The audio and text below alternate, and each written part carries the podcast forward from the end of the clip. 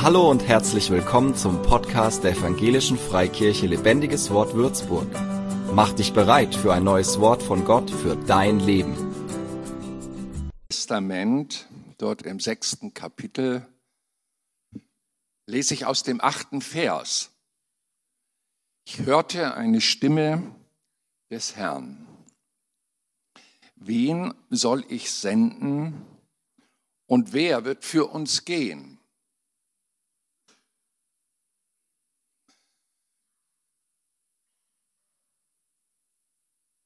Interessant ist für aufmerksame Bibelleser, dass Gott hier schon im alten Bund im Plural von sich spricht, äh, weil im Alten Testament ja gerne auf einer jüdischen Seite der eine Gott gesehen wird und äh, die Christen mit ihrer Dreieinigkeit eher belächelt werden. Wen soll ich senden? Wer wird für uns gehen? Das ist die Frage, die Gott Menschen stellt. Und weil er ein unwandelbarer Gott ist, existiert diese Frage auch heute noch. Jesus hat sie 700 Jahre später auch noch einmal aufgegriffen, aber mehr durch ein, nicht durch eine Frage, sondern durch ein Imperativ, also er befahl es, wir nennen das Ganze Missionsbefehl, geht nun hin und macht alle Völker zu Jüngern. Wir wissen, dass der Herr Jesus Christus bei diesem Auftrag unperfekte Jünger losschickt. Das scheint gefährlich, aber so geht es mir jedenfalls an diesem Wochenende. Wir waren von den, was weiß ich, über 60 Einheiten, Grundlagen für ein Jüngerleben mit Jesus äh, gerade bei Nummer vier angelangt. Äh, das war nicht so ertragreich, aber wir haben das ein oder andere vertieft. Und ich sehe, dass unser Herr also vor seinem Abschied auch sagte, ich hätte euch noch viel zu sagen. Aber im Finale kommt er tatsächlich auf diesen Missionsbefehl, bevor er auffährt gen Himmel und sagt ihnen, also ihr seid meine Jünger, ein bisschen habt ihr gehört, ein bisschen habt ihr aufgenommen, jetzt mal los. Was uns zeigt, dass das, was Gott wir schon ein Auftrag haben für eine Gottesbegegnung, allein diese Gottesbegegnung schon ein Auftrag ist. Menschen aufmerksam zu machen, dass man dem unsichtbaren Schöpfer aller Dinge begegnen kann.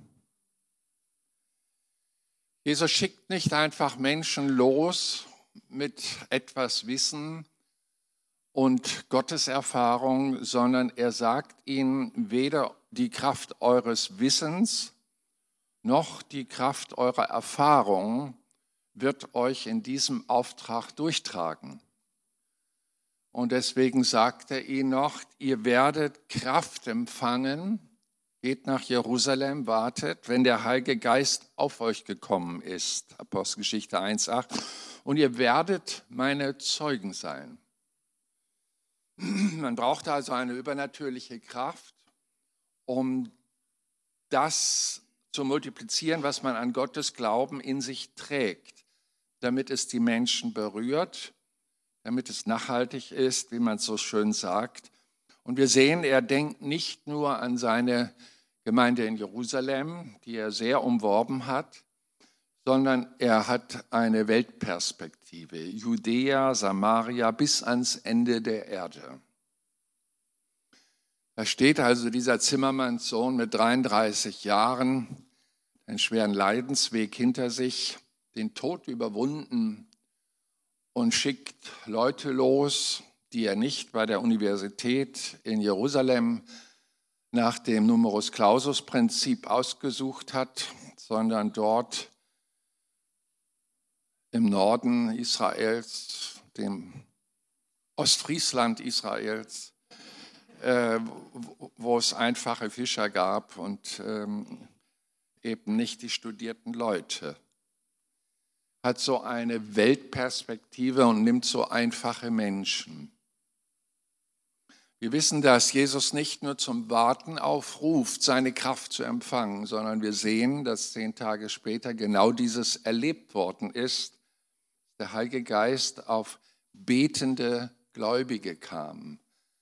Sie hatten ihre Gebetsversammlung zehn Tage lang mit dieser einen Ausrichtung, sende die Kraft, sende die Kraft, sende die Kraft. Und ich kann mir vorstellen, dass besonders Petrus, der seine Feigheit bitter bereute, als er nach seinem christlichen Glauben gefragt worden ist, um diese Kraft gebetet hat. Denn er merkte, dass sein dominantes und cholerisches Wesen ihm dabei nicht Kraft genug verlieh. So haben wir in der ganzen Heiligen Schrift einen Gott, der Menschen fragt, ob sie in seiner Sache unterwegs sein möchten. Das heißt nicht unbedingt reisen, es heißt einfach nur seine Komfortzone verlassen und andere Menschen an dem Reichtum des persönlichen Glaubens teilhaben zu lassen. Es gab großartige Sendungen, wenn ich da reinschaue in die Heilige Schrift, natürlich ganz groß. Mose, der erste große Prophet, verkündet einem Volk, das 400 Jahre versklavt war in Ägypten, Freiheit. Und es war eine schwierige Geburt, so möchte man sagen, bis es denn endlich wurde.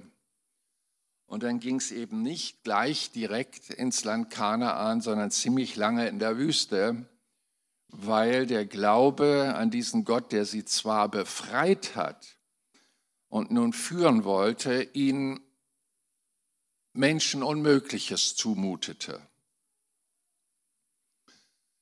Ja, diesen Gott muss man kennenlernen. Er wird immer über unsere Möglichkeiten uns ansprechen und senden wollen, damit, wenn es dann gelingt, alle sagen, das war von Gott.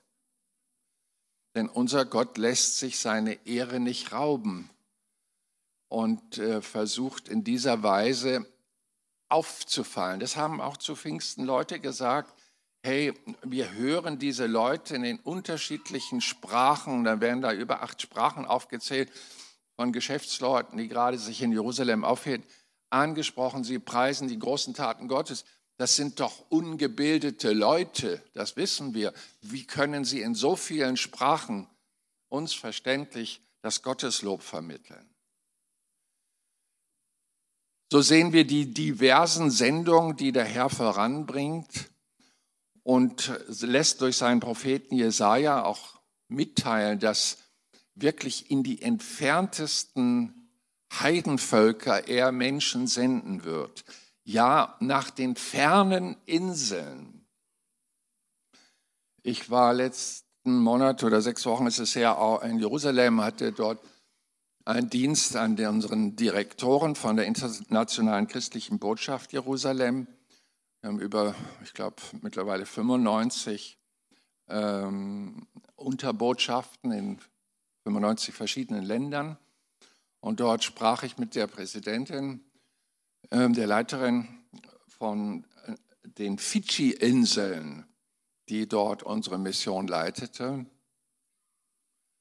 Menschen über Israel aufzuklären, sich gegen Judenverfolgung und Diskriminierung zu stellen und vor allen Dingen hinzuweisen, dass von den Juden das Heil zu uns gekommen ist. Und sie sagt, in, unserem, in unserer Insel sind Missionare gekommen, die ersten haben ihr Leben verlassen, also geraubt bekommen, sind gestorben, Märtyrertod, sagen wir, ist mittlerweile erfolglos, aber ihr Einsatz ist mittlerweile aufgeblüht und trägt dicke Frucht. Wir liegen zurzeit bei 53 Prozent wiedergeborene Christen und hatten gerade politische Wahl und haben aus unseren Gemeinden einen Präsidenten gewählt, der nun anfängt, das Gesetz der Fidschianer nach der Bibel auszurichten. Das ist schon stark. Wir freuen uns über solche Erfahrungen und Bekenntnisse, dass so etwas heute noch möglich ist. Ja, unser Herr ist hochaktiv, aber immer durch Menschen, die sich für seine Kraft öffnen. So ist da nicht nur jetzt ein, ein damals Auftrag ausgesprochen worden zu seinen Jüngern, geht hin in alle Welt, sondern es geht tatsächlich um das große Ziel der Rückgewinnung der Menschheit zu Gott hin. Große Abwerbung, wissen wir aus der Bibel, hat im Paradies stattgefunden und Adam, der sich äh, Vater, wir sind alle, die wir geboren werden, bedürftig, eine Neugeburt unseres Geistes zu bekommen. Und ähm, Jesus, der neue Adam, durch ihn kann das geschehen. Ich gehöre nun zu Jesus seit sehr, sehr vielen Jahrzehnten und weiß, dass ich ihn nicht gesucht habe, dass er mich gefunden hat und angesprochen hat. Und äh, ich habe Jahre verzögert begriffen, dass ich darauf reagieren sollte und diesen wunderbaren Schatz der Möglichkeit, dass man Jesus Christus, dem Auferstandenen, heute noch begegnen kann, unbedingt weitersagen soll. Das ehrenamtlich viele Jahre gemacht und das äh, erwischte mich dann vollamtlich, was ich nicht gesucht habe. Es wurde so in meinem Leben. So sehr hat Gott diese Welt geliebt, damit meinte die Menschen auf dieser Erde, dass er seinen einzigen Sohn gab, damit jeder, der an ihn glaubt, nicht verloren geht, sondern ewiges Leben hat. Das ist die große Perspektive. Wir leben in einer Epoche, wo die größte Rückgewinnungsaktion der Menschheit von Gottes Seite organisiert wird. Und wir leiden, ich hoffe, alle daran, dass unsere tausend Jahre alten christlichen Wurzeln vor unseren Augen am Absterben sind in den letzten Jahren Millionen von Menschen der Kirche den Rücken zuwenden, großenteils berechtigt. Das heißt aber nicht, dass in unserem Land der Niedergang des christlichen Glaubens beschlossen ist, sondern dass die, die mit Jesus Christus verbunden sind, hinhören müssen, was nun ihr Auftrag wird. Wenn nun die Christianisierung durch System und ich wage hier scharf zu sprechen, weil ich drunter leide. Wenn man mit Sakramenten versucht, einen Menschen zu christianisieren, durch die Babytaufe, wie sie es nennen, durch eine Firmung oder Konfirmation, die ja unter hohem Bestechungsgeld, also ich, da sagt kein Teenager nein, letztendlich Mitglieder gewonnen werden, aber nie eine Gotteserfahrung machen. Das ist doch klar, dass dieses menschenkontrollierte System eine Kirche aushöhlen wird. Und nun sind wir aufgefordert, uns von diesem System abzuschütteln, unsere Kulturen nicht über das Wort Gottes zu stellen und diesem Auftrag neu zu folgen. Jede Generation erreicht meistens ihre Generation. Das heißt, wir Älteren sollten unsere Generation im Auge haben. Noch leben sie. Da ist eine Dringlichkeit.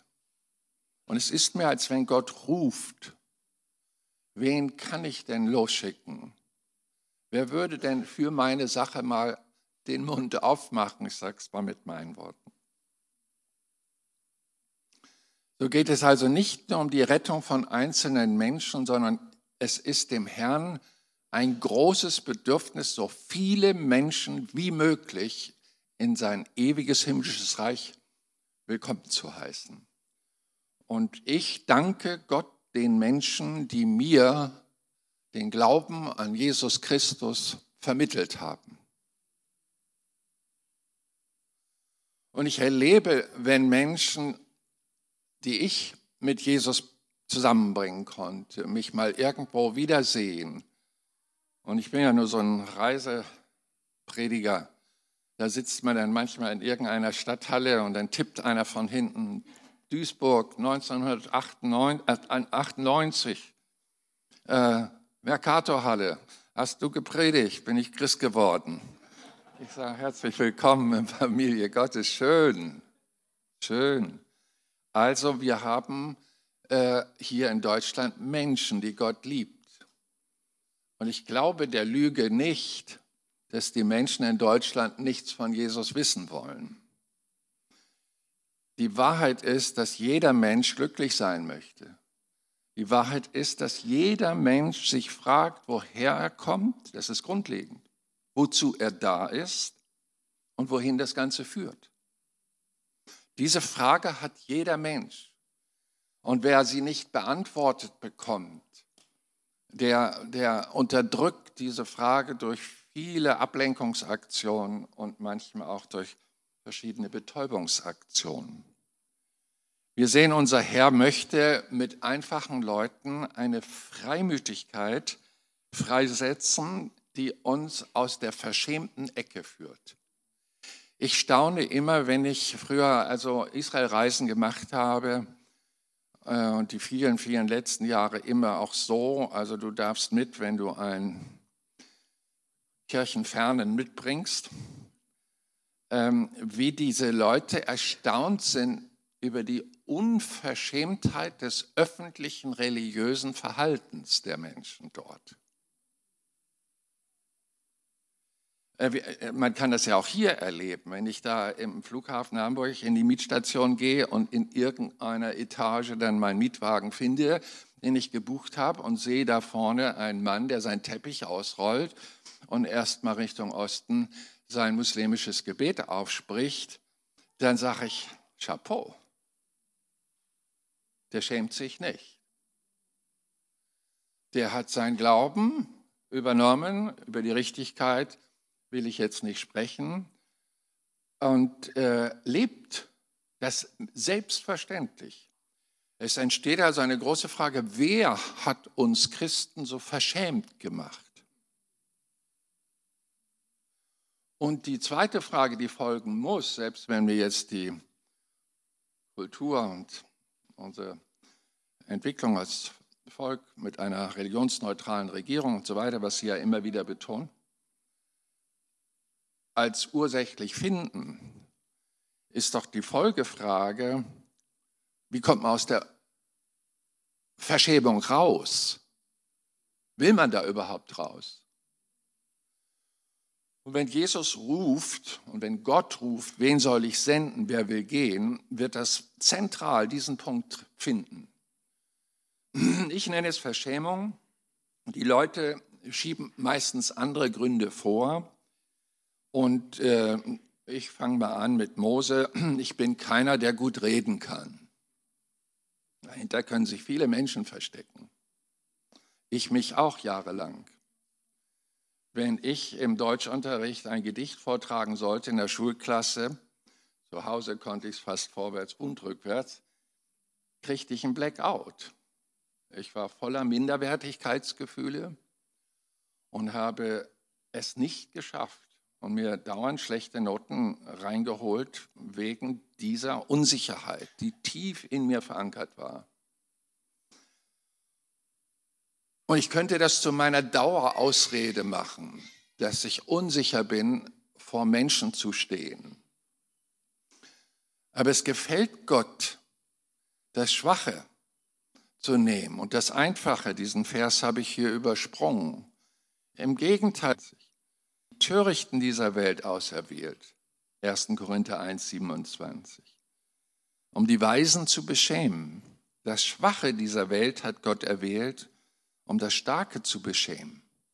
Das Geringe dieser Welt und das Verachtete hat Gott erwählt. Das, was nichts gilt, um zunichte zu machen, was etwas gilt, damit kein Mensch sich rühme vor Gott. Wir wissen um unsere Kultur, unser tausend Jahre christliches Erbe in unserem Land und wissen, dass du eben äh, Akademiker werden musst, um einen Pastorattitel einmal zu bekommen. Ein akademisch geschützter Titel, der nur denen vergeben wird, die entsprechend intellektuelle Leistung bewiesen haben. Nun ist es aber nicht garantiert, wenn ein Kirchensystem die intelligentesten Top-Leute in die Führungsposition einer großen Kirchenorganisation reinwählen und reinheben, dass deren Leistung nun das geistliche Leben voranbringt. Nun, Also ich muss zum Schutz der Akademiker sagen, Paulus war auch einer. Also es gibt Ausnahmen.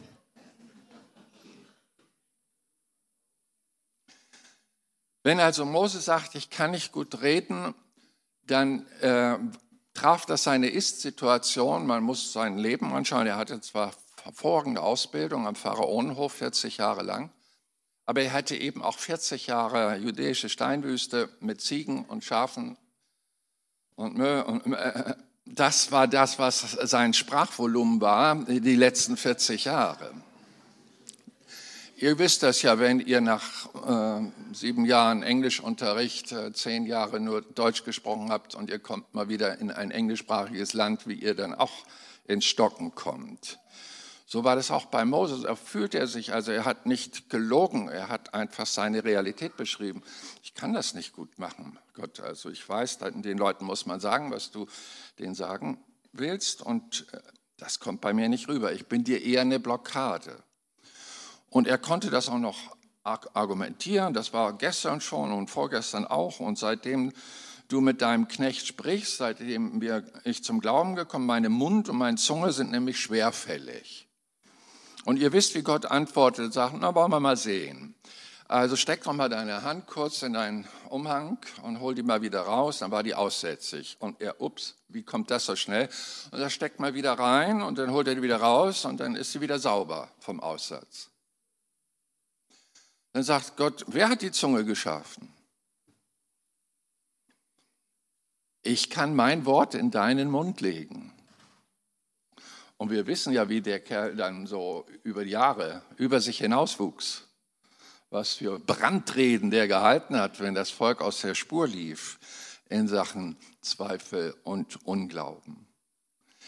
Richter 6, da sagt der Gideon, den Gott auch ruft, Du, also schön und gut, ich fühle mich geehrt, äh, dass so eine Anfrage an mich kommt, aber du musst wissen, vielleicht hast du das übersehen, Herr, dass ich aus einfachen Verhältnissen komme. Und wenn so eine eingeschleifene Kirchengemeinde, die kaum Wachstum hat, da entwickeln sich Clans. Da sind die Akademikerfamilien, die Workaholic-Familie und so weiter. Und das stuft sich so runter bis zu den Loser-Familien. Aus so einer kam Gideon. Hätte also Grund zu sagen, du, also da musst du dir mal bei der oberen Liga jemand suchen. Der Auftrag ist zu groß. Und dann kriegt Gideon aber auch seine Lektion. Höre, lieber Zuhörer, du kriegst deine Lektion, aber erst wenn du dich einlässt. Nehemiah sagt also, ich bin einfach nur dauertraurig über den Zustand von Israel und der Gemeinde dort. Ähm, da holte Gott ihn raus. Es ist ja schon mal bemerkenswert, wenn jemand leidet, dass Deutschland seine christlichen Wurzeln verlässt. Das finde ich toll. Wer hier gleichgültig ist, braucht Erweckung. Aber einfach nur zu leiden ändert ja überhaupt nichts. Ist sympathisch, aber ändert nichts. So musste Gott Nehemia aufbauen und sein Interesse an der Gemeinde dermaßen verstärken, dass er bereit war, Urlaub einzureichen. Zum Glück hat er einen Arbeitgeber, der ihm bezahlten Urlaub gab. Sowas gibt es auch heute noch. Nur mal in Sachen Ausreden, ich weiß, da sind tausend Varianten. Dann entdecke ich hier den Jeremia, der sagt, Herr, ich bin zu jung. Das hat in Israel eine besondere Bedeutung, denn da darf man als Lehrer und Verkündiger erst ab dem 30. Lebensjahr auftreten. Aber Gott setzt sich über diese Altersgrenze schlicht mal kurz hinweg und sagt, sage nicht, ich bin zu jung. Ich war 14 Jahre alt, als ich diese wunderbare Kraft der Freimütigkeit empfing, anderen Menschen von Jesus zu sagen. Als ich die ersten zwei 16-jährigen Jungs, die wir eingeladen hatten, zu Jesus führte. Ich hätte sagen können, ich bin zu jung. Aber die Kraft, die Jesus mir gab, hat diese Ausrede übersprungen. Ich war im siebten Himmel. Ich sag durch mich. Ich wusste auch um meine Grenzen und Schwächen. Der macht das durch mich. Das brachte mich ins Staunen und gab mir eine neue Perspektive. Dann sagt Jesaja noch, also weh mir, Mensch Gott, du bist so heilig und das, was du sprichst, ist so perfekt. Ich bin doch nur ein Mann mit unreinen Lippen.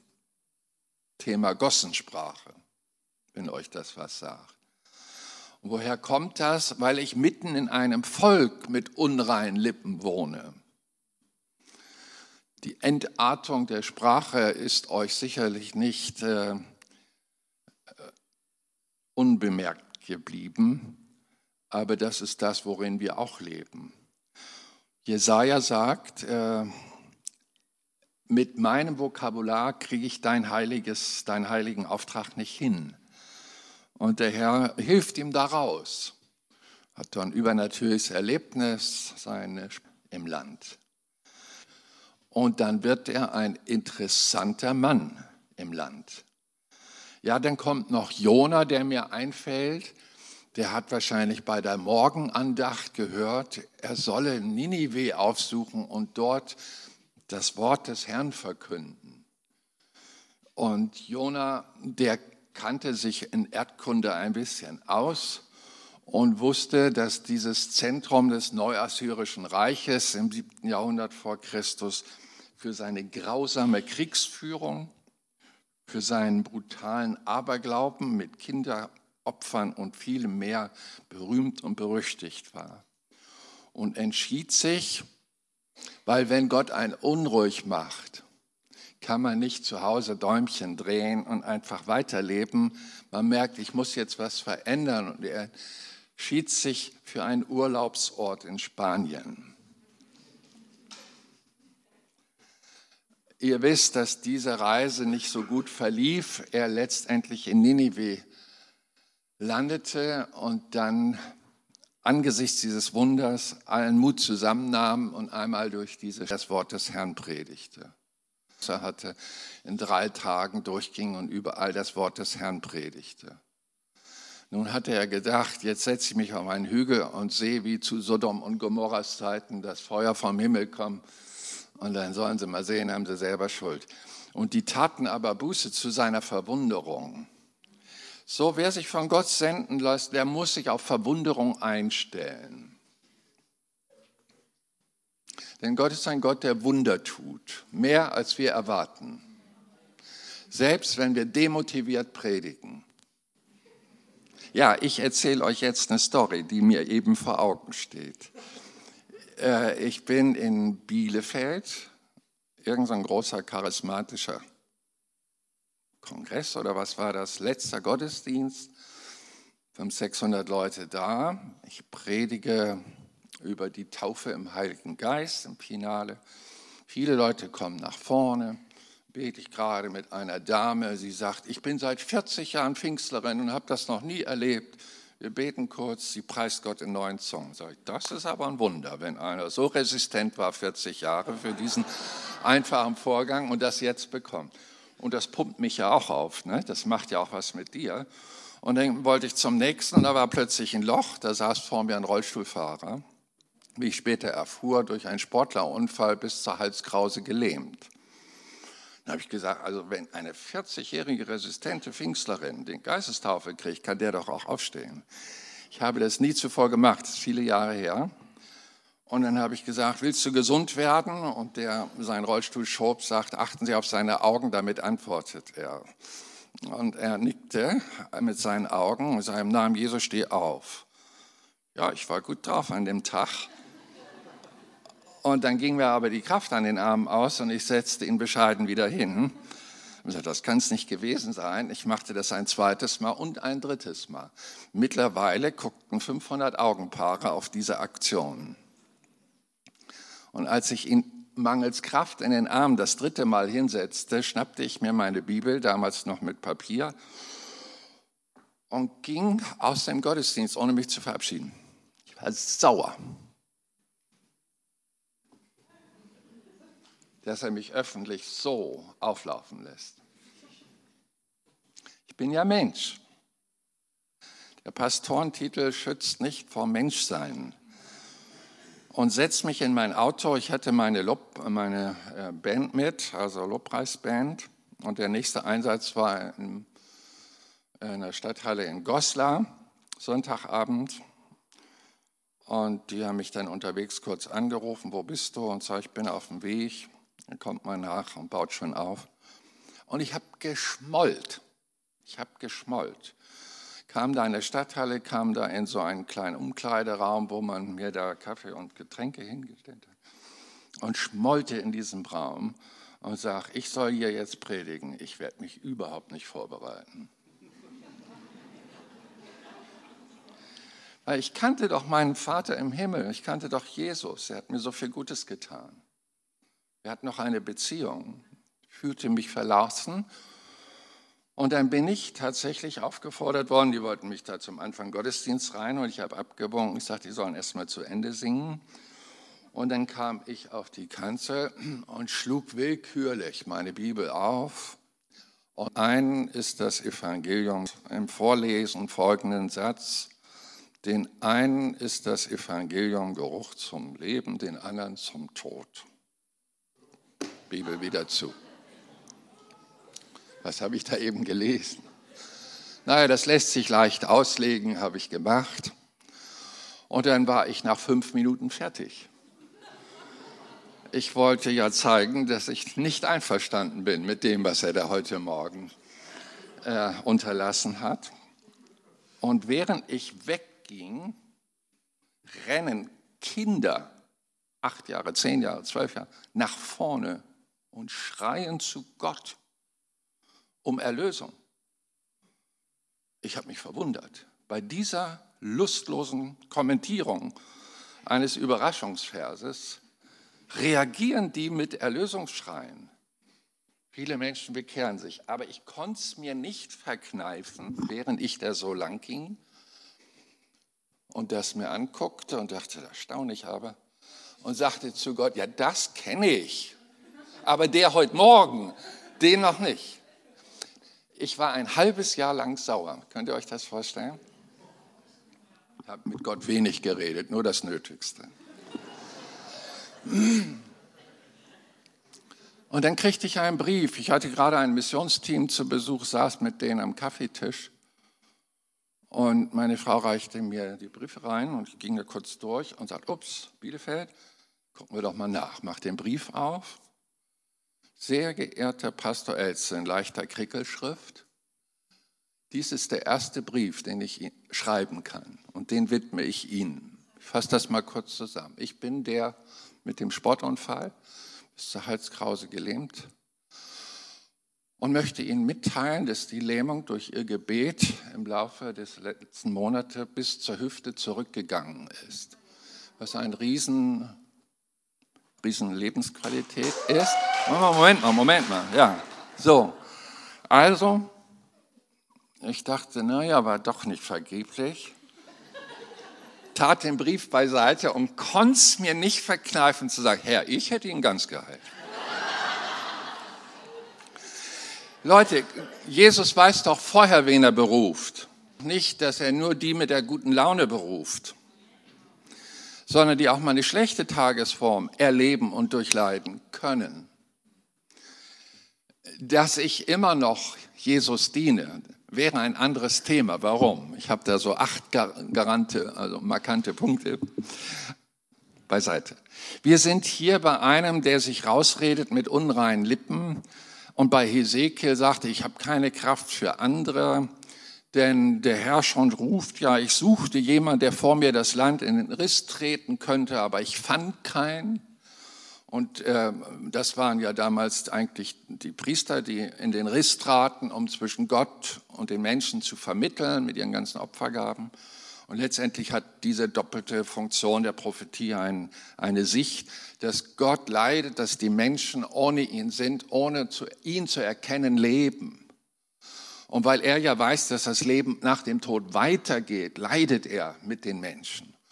Und so ruft er Leute, die da verbinden, aber er fand keinen. Und Hesekiel gehörte eben auch dazu, den er nicht gefunden hat, wirklich in dieser Weise zu vermitteln. Er hat zwar das Gericht Gottes ordentlich gezündet, aber es war keine große Erweckung zu seiner Dienstzeit festzustellen.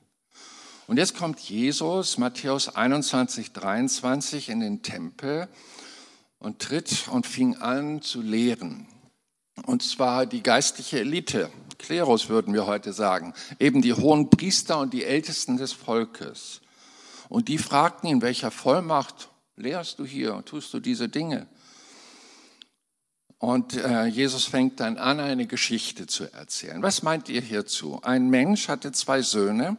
Er trat zu den ersten und sprach, mein Sohn, geh doch heute hin und arbeite im Weinberg. Der aber antwortete, ich will nicht. Danach gereute es ihn aber und er ging hin. Und dann trat der Vater eben zu dem zweiten Sohn und sprach ebenso und der antwortete, oh ja, Herr, ich gehe. Und er ging aber nicht. Wer von den beiden hat den Willen des Vaters getan? Natürlich haben das die Pharisäer dann schnell durchblickt und gesagt, natürlich der Erste, weil er in den Weinberg gegangen ist. Und er sagte, ja, guck mal, Ja sagen ist ein Thema. Ein Tun. Wir sind wieder beim gnostischen Thema. Ähm, woran ganz viel scheitert, das Christentum und der Glaube an Christus samt seines Sendungs, seiner Sendungsfrage, wen soll ich senden, wer will gehen, ist nicht ein Unterhaltungsprogramm oder eine Vermittlung von Richtigkeiten, denen wir nur zuzustimmen haben, dann sind wir in Ordnung mit Gott, sondern ist häufig verbunden mit Umsetzung. Zum Beispiel wenn wir lügen, sagt die Bibel, oh, hört doch mal auf mit Lügen, sprecht die Wahrheit in Zukunft. Ist ja eigentlich einfach. Ist auch befreiend, auch für die Nerven sehr schonend. Weil wenn du anfängst zu lügen, brauchst du ja immer eine zweite Lüge und eine dritte und eine fünfte und eine zehnte, um die erste Lüge zu stützen. Das geht ja an die Nerven bei jedem Menschen. So sehen wir also, dass das, was Gott uns anbietet, wirklich uns frei machen will. Und hier mit dieser Geschichte macht er deutlich, also daran leidet er, dass es so brave Kinder Gottes gibt, die seinen Willen immer Hingebung, mit Hingebung und mit Emotionen unterstützen, mit Applaus. Oh, der Herr hat aber sowas von Recht und ich bin auch dafür. Und dann sind die innerlich geistig befriedigt. Tun es aber nicht. Und er sagte, Ja sagen und Nein tun, wie passt das zusammen?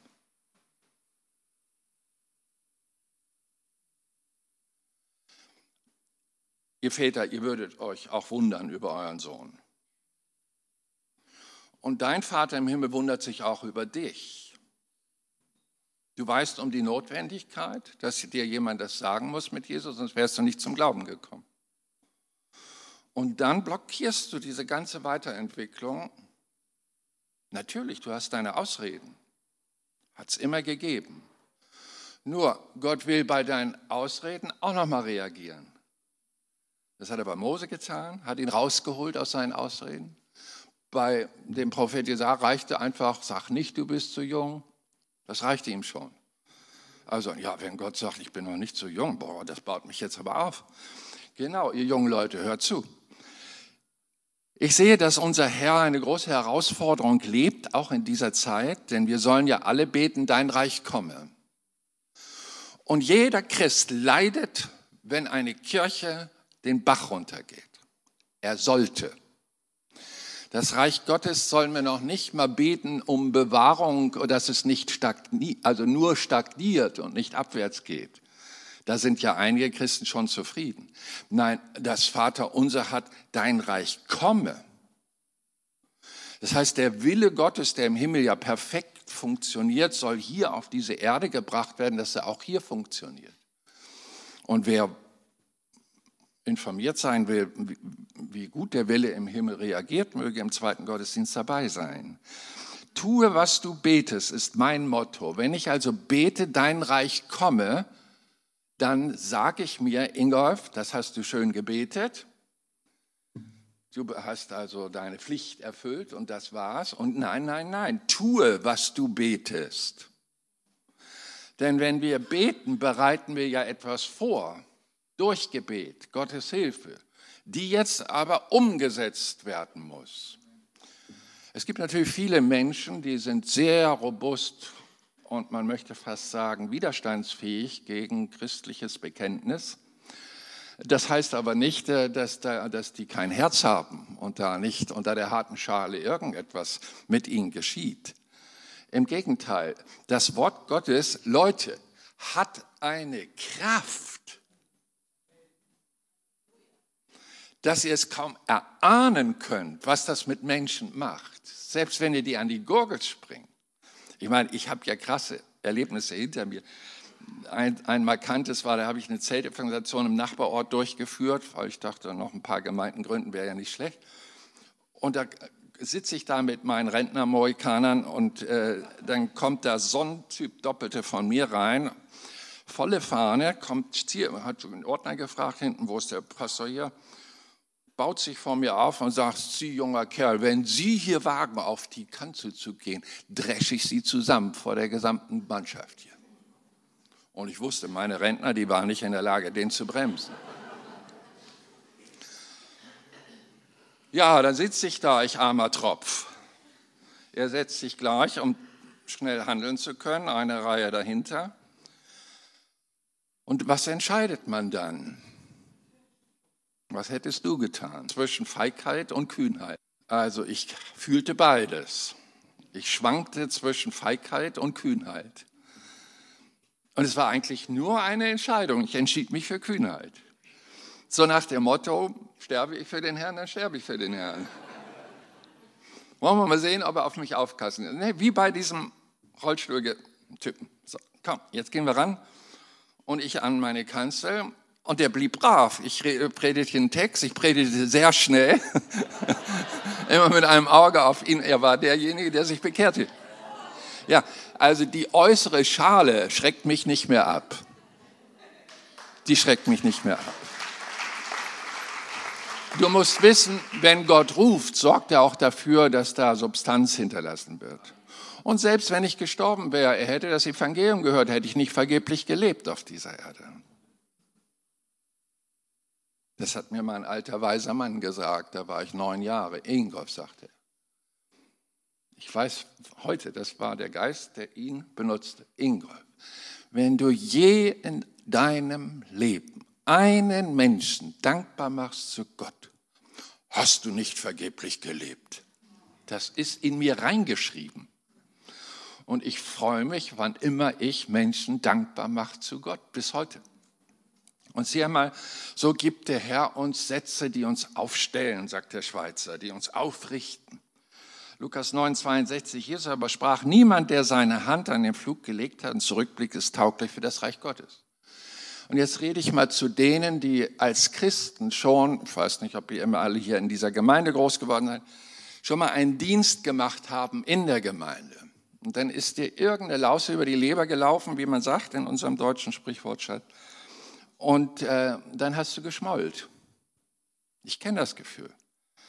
Und dann äh, hast du es entweder fromm eingepackt, weil du zu wenig Danksagung gekriegt hast für deinen Dienst und so weiter, oder irgendjemand dich kritisiert hat. Das war eine Frechheit. Und da hast du gesagt, macht euren Laden allein und warst schmollig. Ich kenne das Gefühl, aber das sollte nicht Stand letzter Dinge bleiben in deinem Leben. Du solltest wieder erweckt werden. Dein Dienst ist wie ein Lazarus im Grab. Und ich möchte mich an diesem Morgen im Namen Jesu vor deinen Grab stellen, meine Hände hochheben zu meinem Gott, der heute noch hilft, und diesen gestorbenen Dienst in deinem Glaubensleben zur Auferstehung zu rufen. Ich spreche dies, weil ich das glaube. Das heißt, ich weiß, es wird nachher geschehen. Der Dienst soll ja eben bis zu Ende gehen. Nicht stark anfangen und dann zunehmend nachlassen, sondern Hebräer 13,7 zeigt die Qualität von kontinuierlichem Mitmachen im Reich Gottes. Gedenket eurer Führer. Ich weiß, unsere deutsche Seele zuckt kurz zusammen bei dem Begriff, die das Wort Gottes zu euch geredet hat. Aber schaut doch den Ausgang ihres Wandels, ihres Lebens an und dann ahmt ihren Glauben nach. Die haben was. Es gibt ja viele, die Schaum machen oder Wolken ohne Wasser sind und große Dinge verkünden und hinterher sind sie die Abstürze, irritieren das Volk des Herrn, auch in der Pastorenschaft, weltweit. Ich habe oft gelitten wie ein Hund, wenn ich aus herausragende Persönlichkeiten auflaufen sah und die Schande ihres Lebens ans Licht kam und die Tausenden von Gläubigen irritiert waren und sagen, wenn der es nicht schafft, dann ich sowieso nicht. Und dann kommt die große Glaubensdepression. Sieh einmal, wir, wir suchen Leute, Gott sucht Leute, wen soll ich senden, wer will gehen, die auch im Alter noch frisch bleiben. Dass unser Leib keine ewige Verheißung hat das habe ich spätestens begriffen, als mir die Haare ausgingen. Die meisten hat mir der BFP weggenommen in diesem Amt. Äh, aber innerlich fühle ich mich im besten Alter. Ich habe nämlich eine ewige Seele. Und wenn ich den anderen Leib da kriege in der Ewigkeit, dann bin ich Mitte 20. Aber hallo. Mit Führer, die das Wort Gott Gedenket eurer Führer, die das Wort Gottes zu euch geredet haben, schaut den Ausgang ihres Wandels an und ahmt ihren Glauben nach. Deswegen sind wir unterwegs, deswegen ermutigen wir Leute, auch wir, die wir ja schon im Rentnerstatus sind, und sagen, wir wollen nicht, dass ihr betrogen werdet durch falsche Gedanken und etwas lasst, was nicht Gottes Programm ist für dein Leben. Jesaja hat am Schluss seines Dienstes aber auch mal eine Depression gehabt. Umsonst habe ich mich abgemüht, vergeblich für nichts meine Kraft verbraucht. Ich stoppe mal hier bei dem Satz, weil das ist die Realität und die gibt es.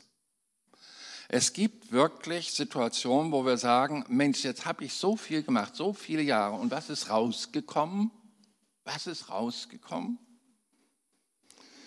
Meine Frau, die hatte vorgestern Besuch sagen wir Sonntag, nee, vor drei Tagen, am Donnerstag.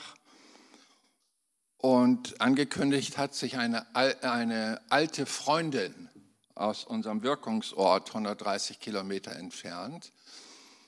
Diese Frau war ungläubig, ging durch einen schweren Schicksalsschlag. Meiner Frau fiel das auf.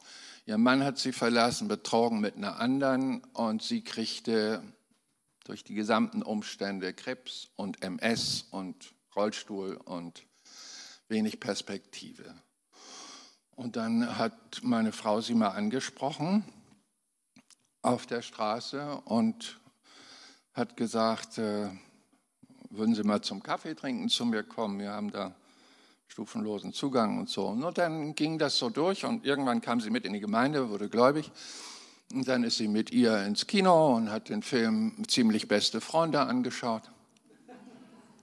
Der ist super, ne? Ähm, jedenfalls so die Moral der Geschichte. Ähm, dass sich kümmern um andere, das war eine Leidenschaft meiner. So, jetzt war diese Dame da und das ist jetzt 18 Jahre her und ist gekommen und steht vor ihr, krebsfrei, und stellt uns ihren zukünftigen vor. Da kommen einem schon Dankbarkeitstränen. War doch nicht vergeblich. Weil ich kenne den Durchhänger meiner Frau, sagt, jetzt habe ich schon sechs Jahre. Und die Frau, das ist aber so mühsam. Ich sage, nichts ist vergeblich, was wir im Namen des Herrn tun. Nichts. Alles ist eine Saat und hat eine große Wirkung.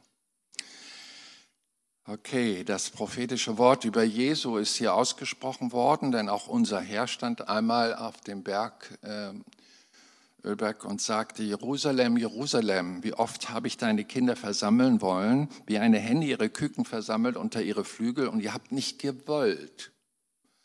Das ist immer frustrierend, wenn man sich um Menschen kümmert und sie wollen nicht dieses geistliche Erbe, das wir in uns tragen, annehmen. Aber du sollst wissen, dass unser Herr in gleicher Weise auch eine Schwere auf seiner Seele hatte. Und das, was hier im Jesaja-Wort steht, äh, umsonst habe ich mich abgemüht, vergeblich und nichts meine Kraft, für nichts meine Kraft verbraucht, hat ja noch einen zweiten Teil. Doch mein Recht ist bei dem Herrn und mein Lohn bei meinem Gott. Das heißt, wir, wir verschenken uns nicht nur mit unserem Leben und unseren Diensten, Gnaden, die wir bekommen haben, an die Menschen, um Effekthascherei, schnelle Ergebnisse zu sehen, sondern wir tun es um Jesu willen. Denn unser Auftrag ist eben nicht einseitig verheißen, dass wenn wir die Gnade Jesu Christi, der übrigens in diesem ganzen Religionswirrwarr, das muss man laut sagen, der einzige Weg zu Gott ist, der einzige Weg zu Gott. Also Diplomatie in Ehren, aber der Kompromiss zwischen Religionen ist der Kompostmist des Teufels. Wir sind ein bisschen radikal durch Jesus geworden. Er ist der einzige Weg, das ist indiskutabel. Der einzige Weg und der muss ja bekannt gemacht werden. Und sieh mal, hier steht, dass wir unser Recht bei unserem Herrn haben. Und das war auch bei Jesus so. Sein Leben sah ja am Schluss wie eine Niederlage aus. Er hat Jerusalem nicht versammeln können, klasse. Dann haben ihn seine Jünger verlassen, hängt er da alleine ist gefangen, nicht frei. Dann wird er durchgeschlagen, in mehrfacher Weise verhöhnt, psychisch wie leiblich wirklich gequält bis zum Tod und ist da allein und muss auch noch stöhnen, warum hast du mich verlassen?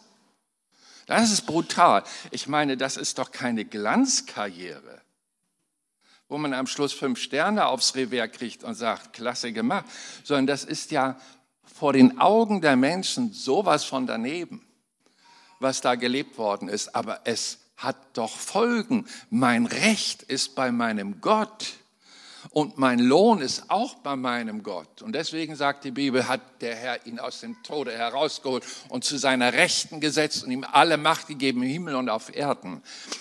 So dienen wir hier den Menschen, den einen zum Geruch des Lebens, den anderen zum Geruch des Todes, aber gesagt werden muss das. Und ich hau manchmal die Sätze raus und bin fast grenzüberschreitend. Ich sage, ich muss Ihnen dieses noch sagen.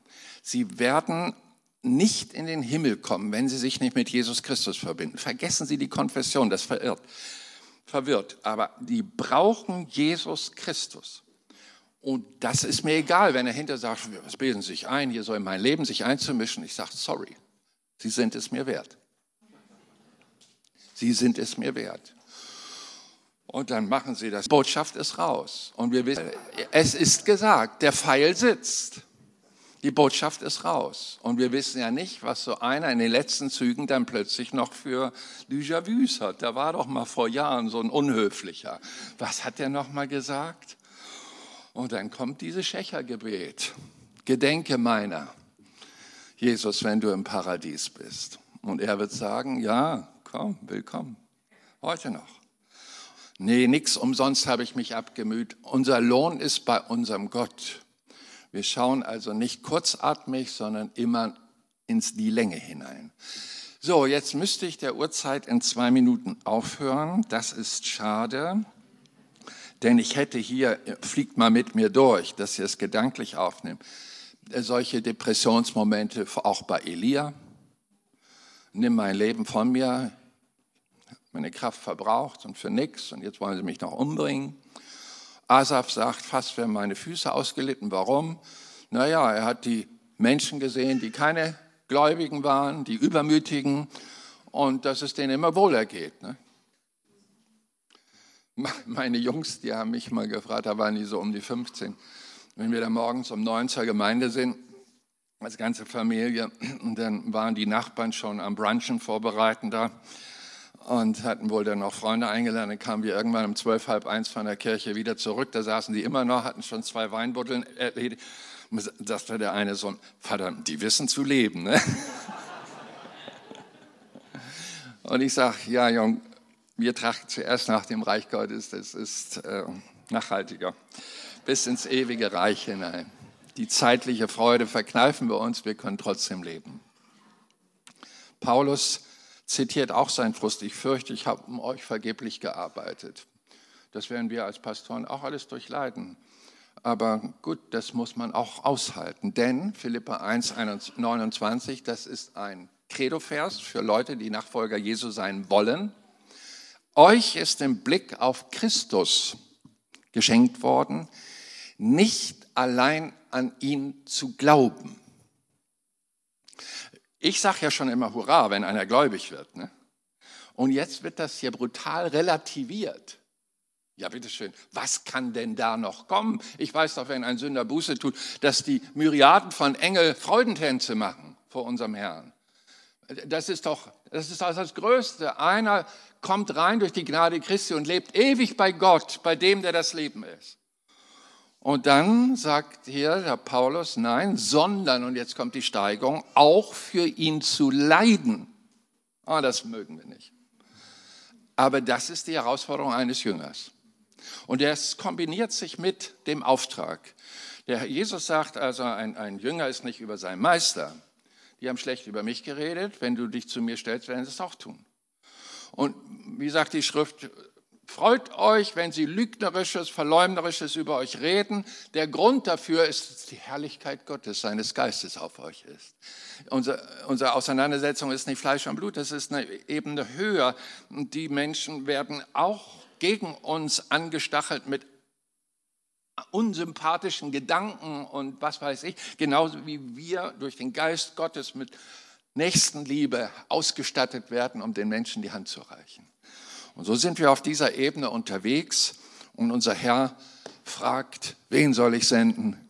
Wer will gehen? Wir stehen noch auf und beten.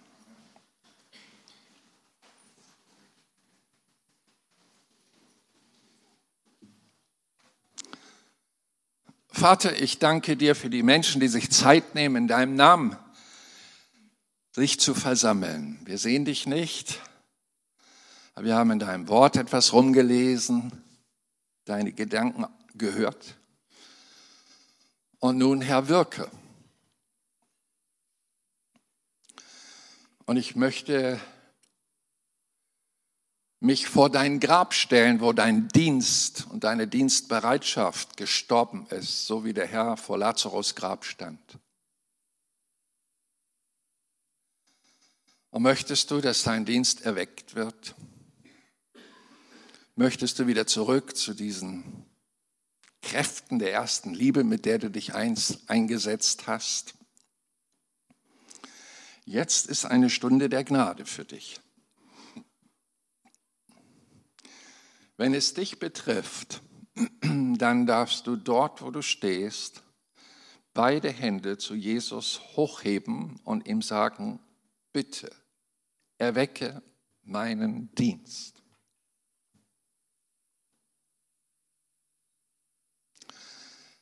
Vater, ich danke dir, dass du gerne Gebete erhörst und ich bete nicht um meiner Gerechtigkeit willen, sondern um der Gerechtigkeit, die ich durch deinen Sohn Jesus Christus habe.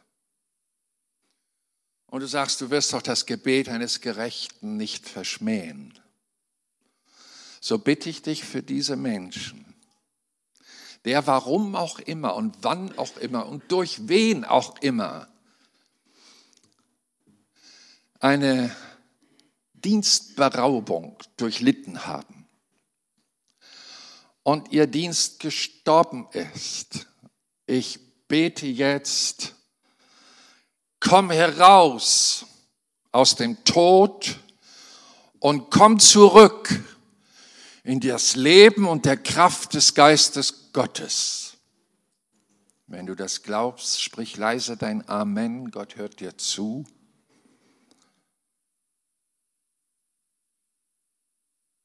Und so preise ich dich, Herr, dass du auch heute noch Missionare berufst, dass du auch heute noch Pastoren berufst, Evangelisten.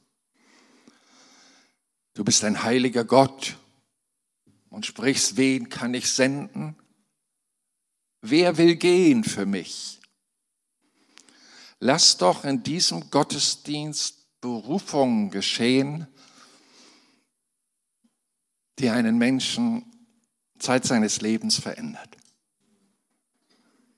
So frage ich im Namen des Herrn, wen soll ich senden? Wer will gehen? Und du wirst jetzt merken, dass du dich persönlich angesprochen fühlst. Du weißt nicht, wo es lang geht, brauchen wir auch nicht. Gottes Wort reicht immer für den nächsten Schritt und das Wort kommt jetzt für den Schritt, sende mich, ich will gehen. Und ihr, bitte nur ihr, die ihr das ganz persönlich jetzt spürt, auch durch eine innere Aufregung, durch eine heilige Unruhe, ihr dürft kurz hier nach vorne kommen. Ich möchte für euch beten. Ich möchte euch dem Herrn weihen, damit euer Leben einen Unterschied macht auf dieser Erde. Wen soll ich senden? Wer will gehen? Komm nicht, weil andere kommen, das ist deine Entscheidung.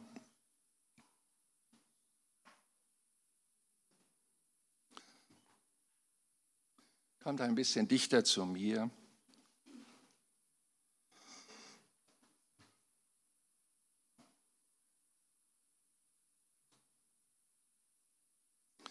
und sage Jesus mit einem leisen innerlichen Gebet, warum du hier nach vorne gekommen bist. Er hört dir zu.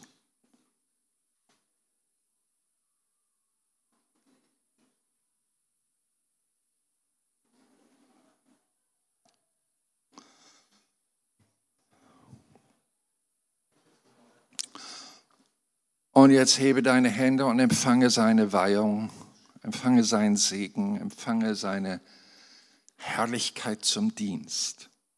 Vater, ich danke dir, dass dein Geist wie eine Wolke auf diese Leute kommt, sodass sie aus diesem Gottesdienst verändert nach Hause gehen.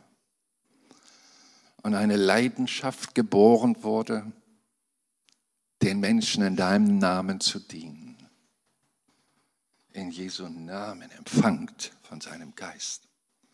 Empfangt von seiner Kraft. Für mehr Infos besuche uns auf Facebook unter lebendigeswort.de oder einfach persönlich im Sonntagsgottesdienst.